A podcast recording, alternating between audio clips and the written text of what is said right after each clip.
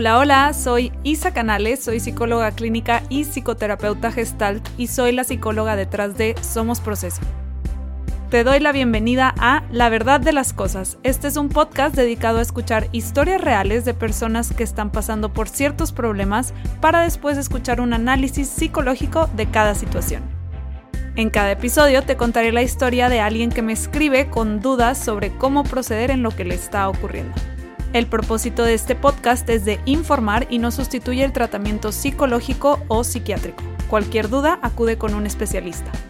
Los nombres, edades y algunos datos que no alteran el contenido han sido cambiados para proteger la privacidad de quienes me escriben.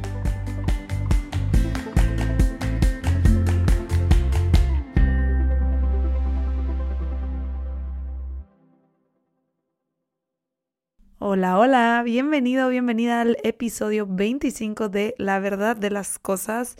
Estamos aquí con un tema que es complicado, es difícil. De hecho, pues llevo como una semana analizando esta carta. Creo que con la pasada también les dije que me pasó lo mismo, que me tardé mucho, pero esta me tardé todavía más. O sea, esta se me hizo todavía más difícil porque si es una situación como complicada, y espero, espero como poder cubrir los diferentes escenarios en los que se puede presentar esta situación. Entonces, ay, pues espero lograrlo. Si no aplica para su situación en específico, ya saben, me pueden escribir con su situación específica y hablamos sobre esa. Nada más, este la verdad sí es un tema complejo. Ya para no darles más de emoción, les voy a leer la carta primero que nada y ya nos ponemos a platicar de ella. El día de hoy vamos a escuchar sobre Ana y su carta dice así. Hola Isa, te escribo porque no sé cómo resolver la situación con mis padres. Soy Ana y tengo 33 años. Vivo con mis papás y trabajo y aporto dinero para los gastos de mi casa. Hasta cierto punto me considero un adulto funcional. El tema es que no tengo la solvencia económica para poder vivir sola, ya que me estoy pagando la carrera. El principal conflicto viene cuando empiezo a salir con alguien porque mis papás me ponen demasiadas reglas. Me dicen que no puedo llegar después de cierta hora, que tengo que estarme reportando cada cierto tiempo, que no puedo no llegar a casa y que por ser su casa debo aceptar sus reglas. Me siento muy frustrada porque cada que empiezo a salir con alguien y la relación empieza a avanzar, no falta que quieran viajar conmigo, o que me quede en su casa, o simplemente que salgamos hasta tarde, y es cuando se arma el dramón en mi casa. Te daré un ejemplo concreto. Una vez fui a un bar por la noche y mi mamá me marcó fácilmente cinco veces para saber a qué hora regresaba. Me dijo que tenía que decirle santo y seña de lo que hago. En esa ocasión hablé con ella un par de días después y puse cierto límite. Le dije que no puedo decirle todo porque soy un adulto, acepté avisar cuando llegaré tarde o avisar que había salido para que no se preocupara, pero que no le estaría avisando cada movimiento. Además le dije que no le puedo estar diciendo con quién salgo siempre, que si se convertía en algo más formal la relación, ya le diría. Antes no. Solo me respondió que se preocupa y que yo soy la señorita de la casa y debo estar ahí. Pero ya no me ha cuestionado más. Como que a ratos me entienden pero eventualmente regresamos a los mismos problemas. Sobre todo si estoy saliendo con alguna posible pareja. Mis hermanas me dicen que me entienden, que obviamente ya no soy una niña y que las relaciones de adultos no son de manita sudada, pero que si estoy en su casa, debo seguir sus reglas o salirme. Es muy complicado porque aunque quisiera, no puedo irme. He dejado de ver a chicos para evitar problemas en mi casa o que ellos empiecen a pedir más en la relación. Lo más raro es que yo ya viví con una pareja. Regresé a casa porque la relación no funcionó y terminamos. Aún así, actúan como si fuera una niña. Cuando me fui con mi expareja a vivir yo tenía 23 años y me fui con él después de que me cansé de las reglas de mis papás y en una discusión me dijeron que si no me gustaba me fuera de la casa. Les tomé la palabra y me fui. Durante todo el primer año no me hablaron ni a mí ni a mi expareja. Eventualmente se dieron y todo estuvo normal. Seis años después, cuando terminé esa relación y regresé a vivir con ellos, me dijeron que se arrepentían de cómo sucedió todo y que se dieron cuenta que no me había pasado tanto y no les gustaría que algo así volviera a suceder. Aunque por un lado me dijeron eso, Por el otro, cuando recién regresé, querían que pidiera permiso para todo. Pero les puse un límite y la cosa mejoró, excepto cuando se trata de salir con posibles parejas. No sé cómo hablar con ellos para que entiendan que si quiero formalizar una relación con alguien, va a pasar que a veces no llegaré a casa o que viajaré con esa persona. Cabe mencionar que tengo un hermano que vive con nosotros. Es un año más chico y si no llega a casa, cosa que pasa muy seguido, no pasa nada, no le dicen nada. Pero si yo quisiera un día no llegar, tengo que inventar una historia y prepararlos a veces hasta una semana antes. En general siento que con mis hermanas tampoco llegaron a ser tan estrictos como conmigo. Creo que soy con la que han exagerado más. O tal vez soy la que menos ha puesto el límite. No sé. Hasta me siento rara escribiéndote porque no sé si estoy exagerando. Mi duda es, si no estoy exagerando, ¿cómo puedo hablar con ellos? Gracias por leerme. Ana.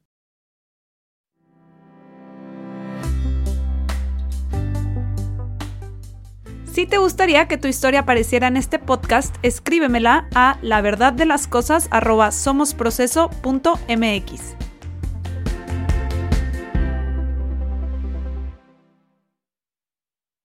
Si se me va un poquito la voz, ténganme paciencia, estoy un poquito ronca, nada más que no quería no grabar este episodio hoy porque si no lo grabo hoy no lo puedo grabar hasta la próxima semana porque voy a salir de viaje. Entonces, pues ni modo lo grabaré un poco ronca. Si se me va la voz, ténganme paciencia. Le estoy echando ganas. Pero bueno, ese fue el caso de Ana. Y la neta, la neta, llevaba tiempo esperando una carta con este tema porque lo veo muchísimo en consulta. Los límites con los papás cuando vives en su casa pero ya eres un adulto. Súper común. Digo, no sé si es por el rango de edades que tienden a venir a mi consulta, que es entre 20 y 45 años. Creo que es un rango de edad en el que esto es común. O sea, está, estos, estos papás y mamás intentando controlar a sus hijitos o hijitas de 30 años. No sé, como que de esas en las que ya estamos más cerca de la menopausia que de la pubertad y nuestra mamá sigue poniéndonos horas de llegada, ¿verdad? Pero, pero bueno. Em, es más, a veces he visto algo que hasta se me hace ridículo, que es, digo, no, no estoy diciendo que esta es la situación de Ana, pero lo he visto muchas veces que los papás se casaron a los 25 y pues ya no, empiezan a formar su familia y ya toman sus decisiones y demás, y ahora quieren como ejercer control sobre sus hijas, y lo digo en femenino porque sobre todo lo veo en hijas mujeres, aunque también lo he llegado a ver con hombres, pero bueno, el punto es que quieren ejercer control sobre sus hijas de 32 años, o sea, 7 años más grandes que cuando ellas se salieron de su casa e hicieron lo que quisieron, solo porque no se han casado o ido a vivir con una pareja. Que digo, a veces hasta quieren ejercer control de si la persona vive o no vive con la pareja antes de casarse. Pero mi punto es, tú a los 25 decidías lo que querías ya. ¿Por qué tu hija no puede decidir libremente a los 32? Solo porque no está casada, eso significaría que el mensaje que estás mandando es nunca eres capaz de decidir por tu cuenta. No eres autosuficiente. El mensaje es no eres capaz de cuidarte o decidir por ti misma. Necesitas de tus papás o de una pareja. Sola no.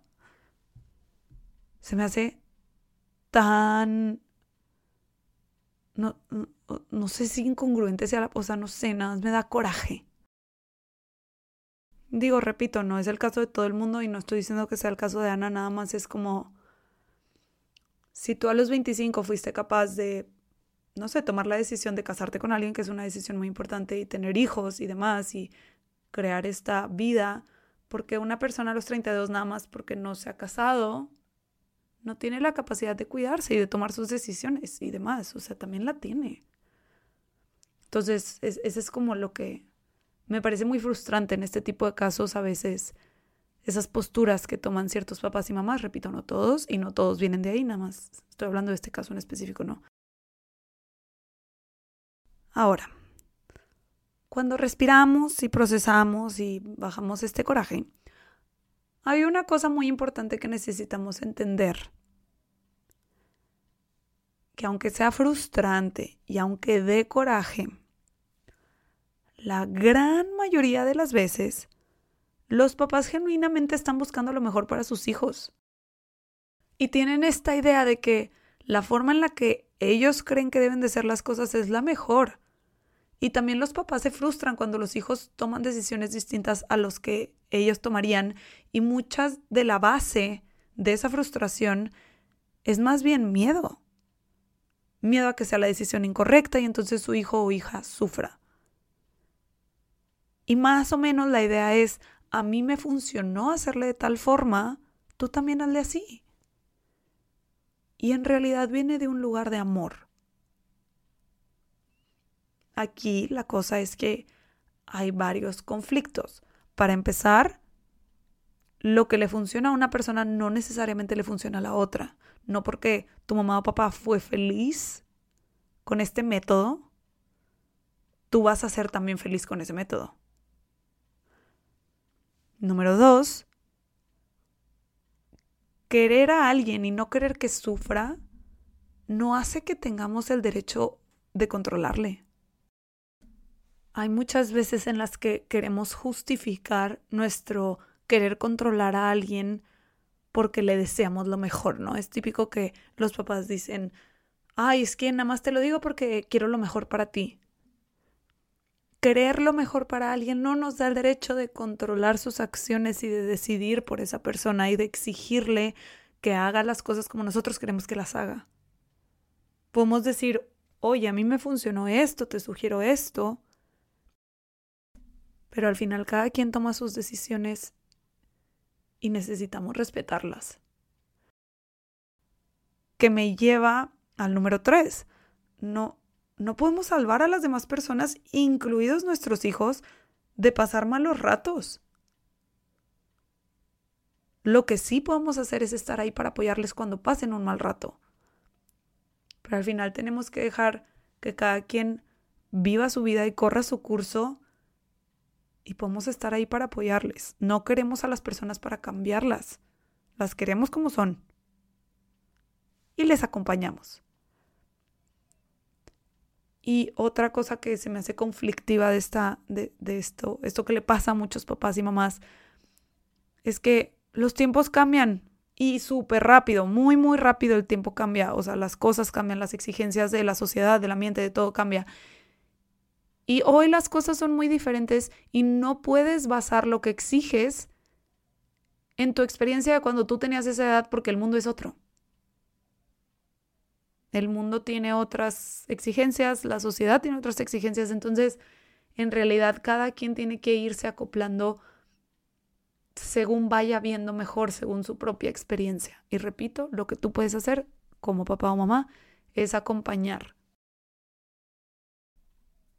pero sí quería exponer esta parte de que los papás en su mayoría no lo hacen buscando fregarse a sus hijos, en realidad les quieren y quieren lo mejor para ellos o ellas y a veces no se dan cuenta que les están perjudicando más que ayudando.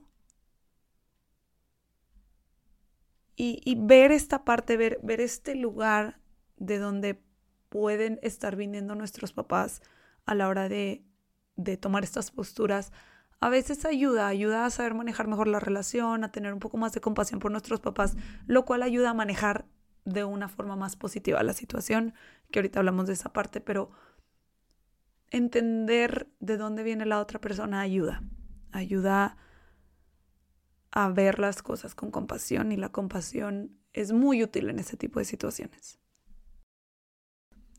Y es que qué difícil, qué difícil es a veces coexistir con alguien no.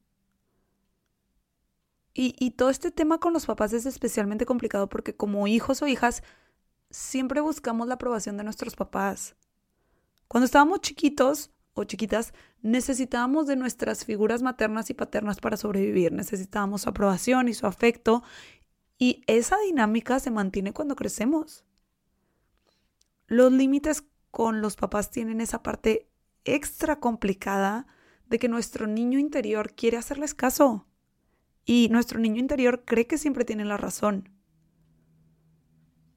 Y digo, también está la parte de que a final de cuentas vivimos ahí, queremos llevar la fiesta en paz para que no sea incómodo, pero más que nada, sobre todo en este caso particular de Ana, veo mucho eso como este, esta parte de nuestro, nuestro querer, esa aprobación y ese amor por parte de nuestros papás que se mantiene y a veces nos cuesta actualizar nuestra, nuestra experiencia a, ver, pero ya no soy ese niño y ya necesito más cosas y ya puedo sobrevivir sin la aprobación de mis papás, porque sí puedes sobrevivir sin la aprobación de tus papás. Nada más es como estamos programados para buscarla. Y me gustaría que quienes están en esta situación eh, la imaginen que es como vivir, eh, vivir, vivir con cualquier persona, con, con roomies, amistades, hermanos, hermanas, parejas, con quien sea. Vivir con alguien. Compartir ese nivel de intimidad con alguien. Eh, ese nivel en el que viven bajo el mismo techo.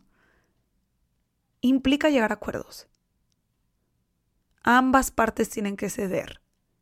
Y cualquier persona que viva con alguien que la mayoría de la gente puede confirmar, o sea, no importa con quién vivas, vas a necesitar hablar para poder llegar a acuerdos porque todos y todas somos diferentes. Sea tu hermano gemelo, necesitan cosas diferentes. Y ambos tienen que ceder.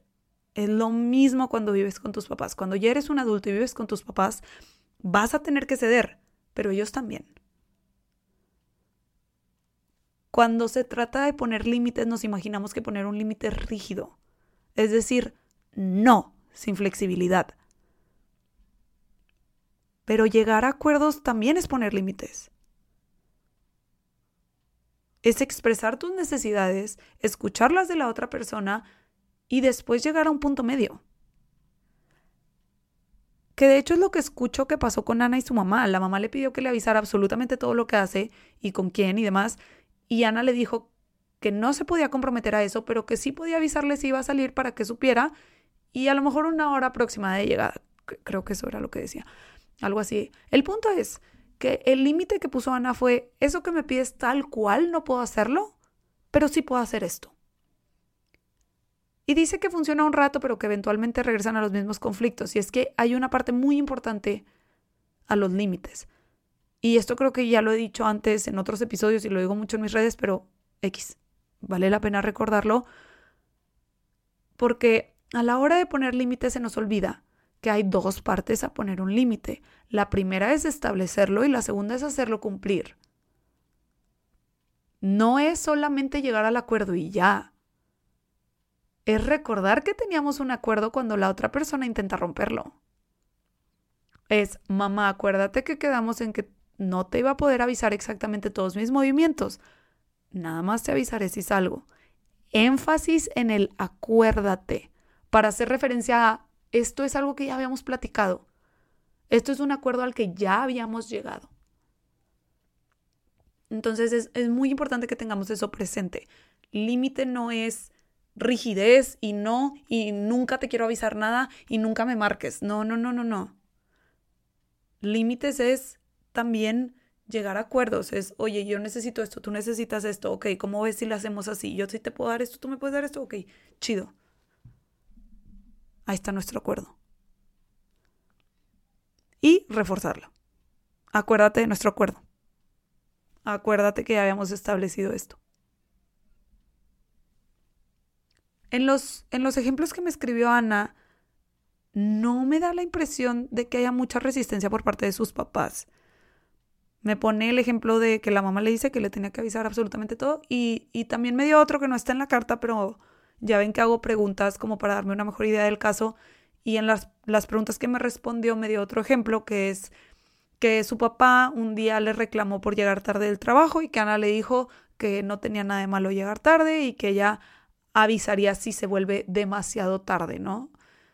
A esto el papá como que nada le dijo que, que, que estaría bien que avise y ya. En los dos ejemplos no escucho tanta resistencia, la verdad. Y algo que es común en este tipo de situaciones es que la desaprobación de nuestros papás o la molestia de nuestros papás la percibimos muy pesada. O sea, en, realidad los papás en este caso no se están oponiendo de forma agresiva o algo así. En cuanto Ana les expresa los límites, no llega mucho más. Digo, a lo mucho una discusión, pero nada normal. Cuando estamos tratando de ponernos de acuerdo con alguien, es normal que haya una discusión, que haya como diferencias de opinión y cosas así, es enteramente normal. Pero pareciera que el simple hecho de saber que ellos desaprueban o que a ellos no les parece algo que hace Ana, resulta ser suficiente para que Ana se sienta atada. Como que parece que se dice a sí misma, no puedo hacer esto, tengo que hacer esto porque si no es un problemón. Y el problemón más que nada es, van a desaprobarme. Sí, la confrontación es tediosa y todo, pero normalmente lo que más drena y asusta de poner estos límites, sobre todo con nuestros papás, pero nos puede pasar con cualquier persona, es enfrentarnos con la desaprobación o el rechazo. Y eso nos frena muchísimo. Resumiendo esto que acabo de decir, porque siento que pudo haber estado confuso, o chance y es mi síndrome del impostor diciéndome que nadie entiende lo que digo, pero cuando queremos poner límites y nos da miedo o sentimos que no podemos hacerlo porque va a ser un problemón, la mayoría de las veces lo que más pesa, más que la discusión en sí, es que durante esa discusión vamos a sentir el rechazo, la desaprobación y es perfectamente normal que queramos la aprobación, sobre todo de nuestros papás, como se los dije hace ratito. Creciendo dependíamos de su amor y nos acostumbramos a buscarlo. Digo, obvio, esto es en casos en donde no hay abuso ni maltrato, ¿verdad? que no leí que en este caso lo hubiera. Hay una frase de un político de Estados Unidos que se llama Elliot Cohen que me gusta mucho. O sea, me, me gusta la frase. Él no, no sé, la verdad no lo sigo tanto, pero leí esta frase y me gustó. Que dice, la gran mayoría de nosotros queremos la aprobación de los demás, en especial de aquellas personas cuyo juicio respetamos. Y me gusta mucho esta frase porque es totalmente cierto. Y si lo piensan, crecimos respetando el juicio de nuestros papás. Eran más grandes que nosotros y siempre parecía que sabían qué estaba pasando. Siempre sabían cómo arreglar los conflictos, sabían cómo arreglar nuestros destrozos, parecía que tenían todo resuelto. Cuando somos chicos así percibimos a nuestras figuras paternas y maternas como que saben qué onda y yo no tanto. Entonces les admiramos, les respetamos, respetamos su, su juicio y les vemos como estas personas que saben más que nosotros, les vemos para arriba. Entonces es normal que nos importe mucho su aprobación. Y claro que siempre vamos a sentir bien chido cuando recibimos esa aprobación. Eso siempre va a estar y no tiene nada de malo. La idea es trabajar en poder sentirnos satisfechos y capaces aunque no recibamos esa aprobación, porque en ese caso, si tu aprobación me cuesta mi paz, no lo vale, aunque sea de mis papás. Claro que por ser mis papás es más difícil de soltar, pero no es imposible. Podemos encontrar aprobación en otros lugares, con otras personas, ya estamos grandes, ya no dependemos de nuestros papás. Y muchas veces nosotros mismos somos quienes nos atamos. Pensamos, mejor hago esto como quieren o mejor no digo esto para que no esté incómodo. El problema es que ya estamos incómodos. Ignorar nuestras necesidades es súper incómodo. Hacer eso que no queremos hacer con tal de no incomodar a alguien más es nada más incomodarnos a nosotros. Entonces, al final es como, estoy tratando de no hacerlo para no estar incómodo, pero sí estoy incómodo al no hacerlo, ¿no? Entonces, al final, no jala tanto esa lógica. Obviamente sé que hay de papás a papás. Definitivamente sé que hay situaciones en las que cuando tratan de poner el límite para los papás es alta traición o una total grosería. Hay papás que aplican la ley del hielo, que humillan, que gritan, etcétera, etcétera. Sé que hay situaciones en las que los papás de verdad tienen esta idea de si no haces lo que te digo o lo que espero de ti, eres un mal hijo o mala hija. Y a los malos hijos y malas hijas se les humilla, se les castiga, o sea, sé que hay situaciones densas. En esos casos sí está muy cañón y es bien difícil y lamentablemente es más común de lo que creemos. Pero sobre todo cuando no te queda de otra más que seguir viviendo con ellos, hay que saber ser bien asertivos. Si en este proceso de poner límites nuestro enfoque está en cambiar a la otra persona, nos vamos a topar con pared. Además de que sería hacer lo mismo contra lo que estamos luchando. Si yo estoy tratando de que mis papás sean de cierta forma, estoy haciendo lo mismo que ellos me hacen a mí ellos están tratando de que yo sea de cierta forma también. Entonces, primero que nada es aceptar quién son ellos y quién soy yo. Y después, entender qué es lo que sí podemos cambiar, que es la forma en la que nos comunicamos con ellos. No los controlo a ellos, y controlo cómo me comunico con ellos. Y eso puede cambiar muchas cosas. En la dinámica, no en ellos dinámica siendo mi relación con ellos, ¿verdad? Entonces, para empezar, en esta en este intento de mejorar tu forma en la que te comunicas con tus papás, sería tratar de hablar desde tu experiencia. No uses frases acusatorias porque eso va a poner a tu papá o a tu mamá o quien sea con quien tengas este tipo de conflictos a la defensiva. Entonces, por ejemplo, me tienes que avisar cada movimiento que hagas cuando salgas en lugar de responder, siempre me quieres controlar o no me puedes pedir eso, ¿qué te pasa? Puedes responder algo más como, me siento muy presionada cuando me pides que te esté avisando constantemente lo que hago porque no puedo cumplirlo. Se me va la onda, se me olvida, estoy, pues estoy divirtiéndome, estoy en otro canal. Entonces, en lugar de tú estás haciendo esto malo, tú me estás generando esto, expresas tu sentir. Después puedes proponer un acuerdo, ¿no? Por ejemplo, me comprometo a avisarte si salgo, pero no me puedo comprometer a avisarte cada cosa que hago. Digo, el acuerdo que quieras, ¿verdad? Y palabras más, palabras menos, obviamente, como vaya con tu personalidad. Pero bueno, si la respuesta es algo así como, no, pero yo me quedo muy intranquila, necesito que me avises, o intranquilo, ¿verdad? No sé si es con tu papá o con tu mamá o, o con quien sea. Trata de no invalidar su emoción porque cuando invalidamos las emociones de alguien, esa persona tiende a sentirse no escuchada. Y cuando las personas nos sentimos no escuchadas, gritamos. Entonces, no invalides su emoción y al mismo tiempo hay que ser asertivos y asertivas. Por ejemplo, siento mucho que te quedes intranquila, no es la idea. Sin embargo, no me quiero comprometer a algo que no voy a poder cumplir ten la seguridad de que hay alguna emergencia yo te avisaré. De otra forma, tendrás que confiar en que me puedo cuidar sola. No invalidaste su emoción y al mismo tiempo la asertividad de no me puedo comprometer a eso porque no lo voy a cumplir. Si insiste e insiste, acuérdate que siempre puedes tomar distancia física. Si la persona a la que le estás poniendo el límite empieza a insultarte o a gritar, le puedes decir tal cual, no me siento cómoda con la forma en la que me estás hablando, yo no te he gritado ni faltado respeto y mejor me voy a ir para que lo platiquemos después sin gritos ni insultos porque yo así no me siento cómoda o cómoda. Ahora, si en realidad no te está gritando ni insultando, pero no quiere aceptar tu límite, o sea, hay mucha insistencia, pues hay que entender que nuestro límite es totalmente válido aunque la otra persona no lo acepte.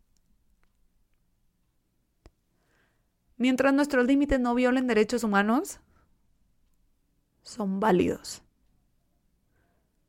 Entonces, si en el caso de Ana, su mamá insiste, vives bajo mi techo, entonces vas a hacer lo que yo diga,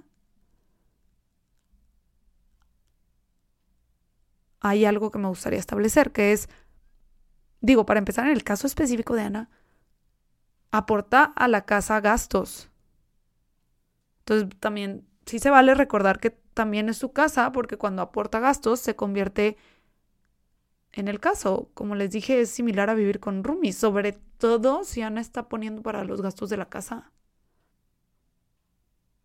Está pagando por vivir ahí. Entonces, pues tiene derechos, ¿no? Al pagar por vivir en un lugar. Y muchas veces esta postura de mi casa, mis reglas, viene desde un lugar de miedo. Y quiero explicar esto súper a detalle porque Esto ayuda mucho a entender lo que está pasando. Esta postura tiende a venir, e insisto con el tiende, obviamente hay de casos a casos, pero tiende a venir del miedo a no tener control, miedo a sentir que su hija o su hijo está en riesgo o, o incluso, aunque yo sé que es contraproducente, hay papás y mamás que tienen la idea errónea de que al intentar controlar a sus hijos o a sus hijas de esta forma, no les pierden. Es como si logro que mi hijo o hija haga lo que yo digo cuando yo digo, nunca le voy a perder. Obviamente es como tiende a ser muy contraproducente, pero en su cabeza tiene lógica. Ahora, ante el miedo, ante una persona asustada, intranquila o insegura, lo mejor que podemos hacer es brindarle seguridad. Las personas asustadas quieren tomar el control mientras menos miedo tenga la otra persona, más va a soltar. Entonces a veces cuando empezamos a amenazar con cosas como, pues cuando me salga de aquí nunca en la vida te voy a dirigir la palabra porque me tienes harta, digo, se siente de él y sacarlo porque estás enojado o enojada, yo lo sé, pero puede ser perjudicial porque despierta más miedo y entonces va a haber más resistencia. Una, una mejor forma de comunicarnos en estos casos es con amor y dando la seguridad de que la libertad para salir no va a hacer que nos pierdan, sino todo lo contrario.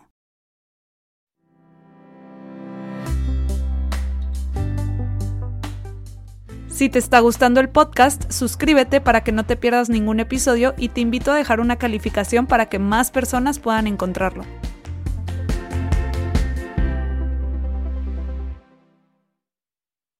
Sé que es frustrante que haya tanta resistencia, pero entender que en su mayoría esta necesidad de ejercer control viene desde un lugar de miedo puede ayudar muchísimo porque en lugar de tratar a nuestra mamá o papá como una persona mala que nos quiere controlar, podemos tratarles como personas asustadas a quienes hay que calmar. Y para calmarles no se necesita que hagas todo lo que te digan. Mientras más segura se siente una persona, menos aprieta. Y aplica para todo. Normalmente en las relaciones en las que queremos que la otra persona esté a nuestro lado 24/7 y sentimos celos de que hable con quien sea o que no somos nosotros o que pase tiempo con otras personas, todas estas inseguridades pues vienen desde el miedo. Digo, la inseguridad es un sentimiento que viene con miedo. Si nos sentimos seguros o seguras en nuestra relación, soltamos más. Aplica para todo tipo de relación. La necesidad excesiva de control tiende a venir con miedo. Ahora, nosotros podemos intentar brindar esa seguridad hasta cierto punto. Si por más que Ana le responde a su mamá con amor y le da esas palabras de seguridad y establece con claridad el acuerdo que ella propone, si su mamá y su papá siguen insistiendo y siguen sin sentirse seguros, eso también ya es tema de ellos. No podemos tampoco sanar a nadie, ¿verdad? Y, y a lo mejor, aunque expresan su inseguridad con Ana, puede que la inseguridad no tenga nada que ver con Ana. Pero la expresan con Ana, si me explico. O sea, puede que la mamá, voy a inventar totalmente, no, no sé si esto pasa, pero para dejar en claro esto de que puede no tener nada que ver con Ana Puede que la mamá se ha estado sintiendo sola porque no está teniendo tan buena relación con el papá y entonces lo proyecta todo en Ana y siente que al controlar a Ana se puede sentir más acompañada o puede, no sé, desviar su atención o lo que sea y entonces en realidad no tiene tanto que ver con Ana y pues no hay nada que Ana pueda hacer porque el problema ni siquiera es con ella, es con el papá. Entonces, por eso la importancia de que en esto nos enfoquemos en qué podemos hacer nosotros desde nuestra trinchera, podemos cambiar la forma en la que nos comunicamos, podemos tratar de expresar esa seguridad y demás, pero pues hasta ahí se acaba lo que podemos hacer, ¿no? No podemos controlar cómo reacciona la otra persona ni cómo se siente la otra persona, ese es jale de la otra persona. Repito, creo que esto ya lo dije tres veces, pero hay de casos a casos. En el de Ana en particular, me parece que no hay tanta resistencia como he visto en otros. Entonces, mi teoría, que puedo equivocarme, pero que Ana lo cheque, pero mi teoría es que es más Ana limitándose de expresar lo que quisiera decir y no pidiendo que se respeten ciertos límites por este miedo a la desaprobación, al juicio, a lo mejor al rechazo, no sé. Ya tendría que explorar ella qué es lo que más la detiene cuando piensa en ponerle un alto a sus papás y quien sea que se identifique con Ana. ¿Qué sientes que estás perdiendo a la hora de ponerle un límite a tus papás? ¿Qué sientes que, no sé, si sientes que estás haciendo algo mal, que eres mala hija o mal hijo o que eres una persona, eh, no sé, egoísta? No, no sé qué ideas vengan. Pero si estás en esta situación, vale mucho la pena que explores qué te pasa ante la idea de poner estos límites. ¿Qué te pasa cuando tus papás expresan su desaprobación? Y me parece que en este tipo de casos ese debe ser el principal enfoque. Soltar esta búsqueda constante de aprobación por parte de nuestros papás, explorar de qué forma nos, nos aprobamos nosotros, quiénes sí nos aprueban. ¿Qué pasa en verdad si no tengo esa aprobación de mis papás? Ya no estoy chiquito o chiquita, no dependo de ellos. Necesitamos dejar de buscar en otras personas las cosas que nunca nos han dado. Nos frustramos y resentimos a las personas porque no son como nunca han sido. Si Ana siempre recibe este reclamo, si Ana siempre recibe esta desaprobación, a lo mejor el enfoque más funcional para ella sería trabajar en soltar la idea de que algún día por fin le van a dar eso que nunca le han dado. Y entonces podría poner límites más claros, sin la angustia de que está perdiendo su aprobación porque ya lo soltó, porque ya se dio cuenta que no lo va a recibir a menos de que ella se anule y pues tampoco es la idea. Si para que alguien te apruebe tienes que ceder lo que tú quieres, lo que tú sueñas o crees correcto para ti, no está valiendo la pena.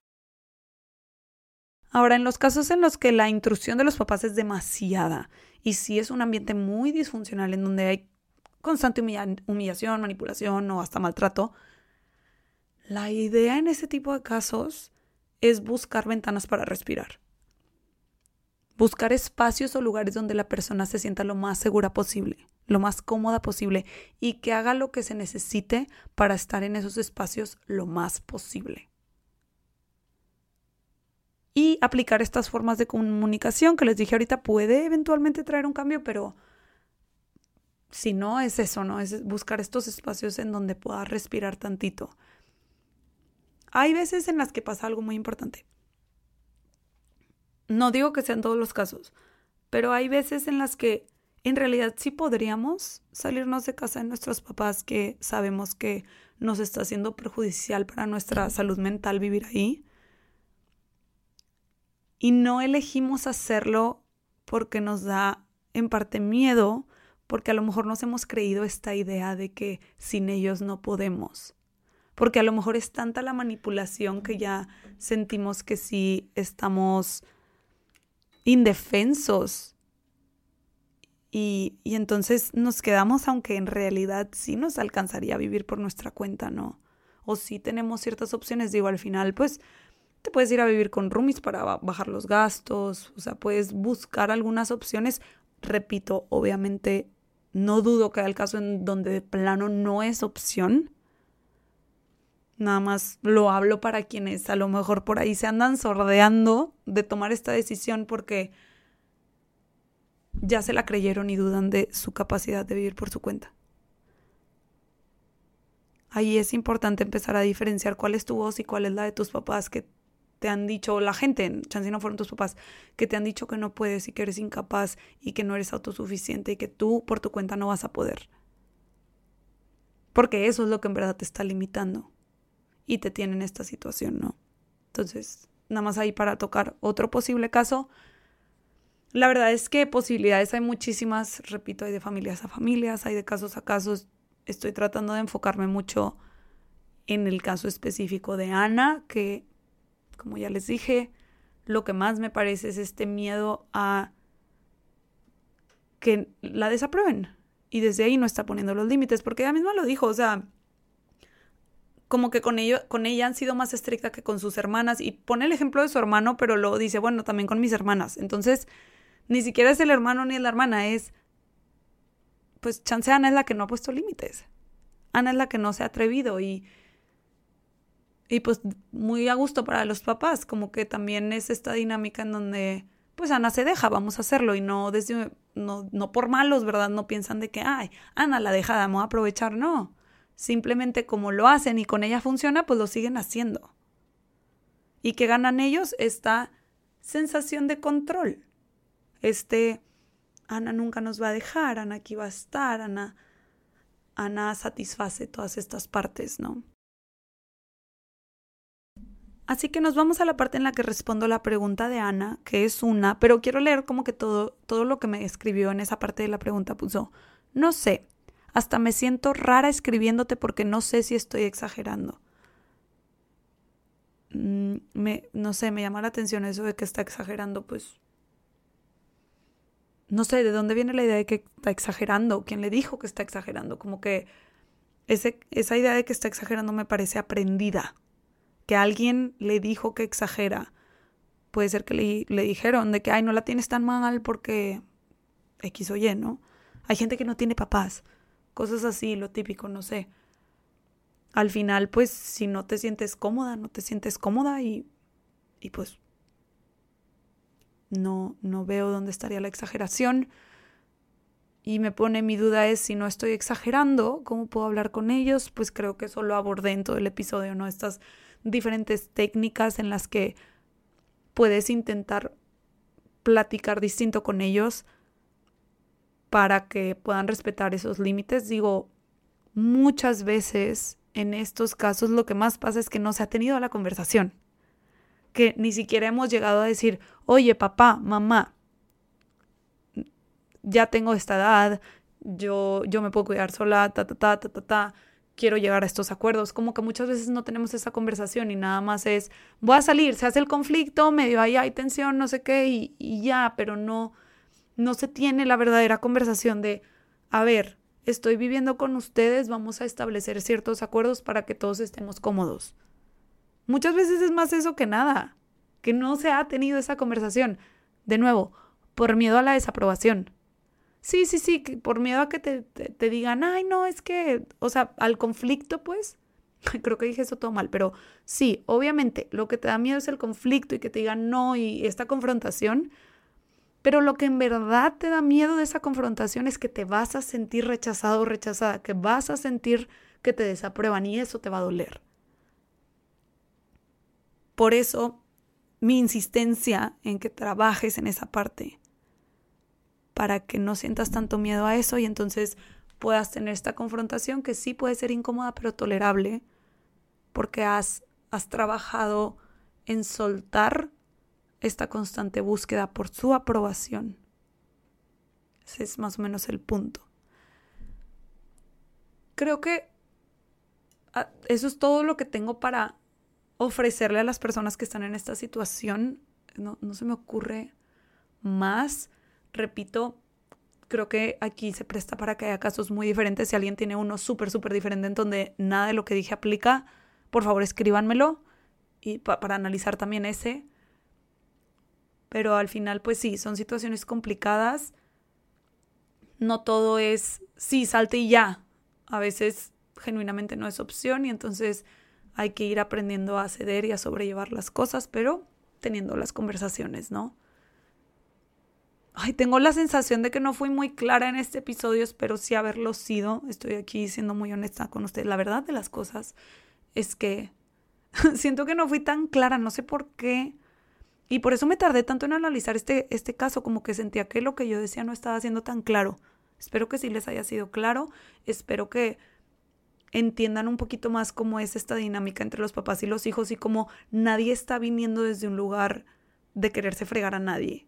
Cada quien está tratando de como, pues vivir su vida, ¿no? Al final del día, poniéndose de acuerdo unos con otros y con los papás tiende a pasar que está este cambio generacional que hace que haya, muchas diferencias de ideas y de formas de, de hacer las cosas y, y eso es conflictivo, ¿no? Normalmente cuando escoges una pareja, cuando vives con amigas o amigos, pues son personas con las que tienes estas cosas en común y demás, y entonces hasta cierto punto puede llegar a ser un poco más sencillo. Eliges a personas con las que ves similar.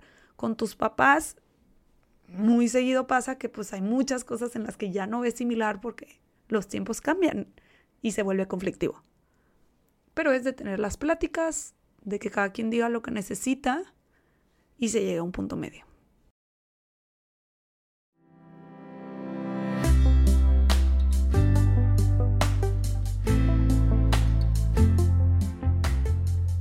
Este fue el caso de Ana. Espero que te haya ayudado a escuchar cómo funcionan estas dinámicas entre papás e hijos adultos que viven en la misma casa. Acuérdate que si te gustaría que tu historia apareciera en este podcast, me la puedes escribir a la verdad de las cosas somosproceso.mx y me puedes encontrar en redes como Somos Proceso en Instagram, TikTok, Facebook y Twitter. Hasta la próxima.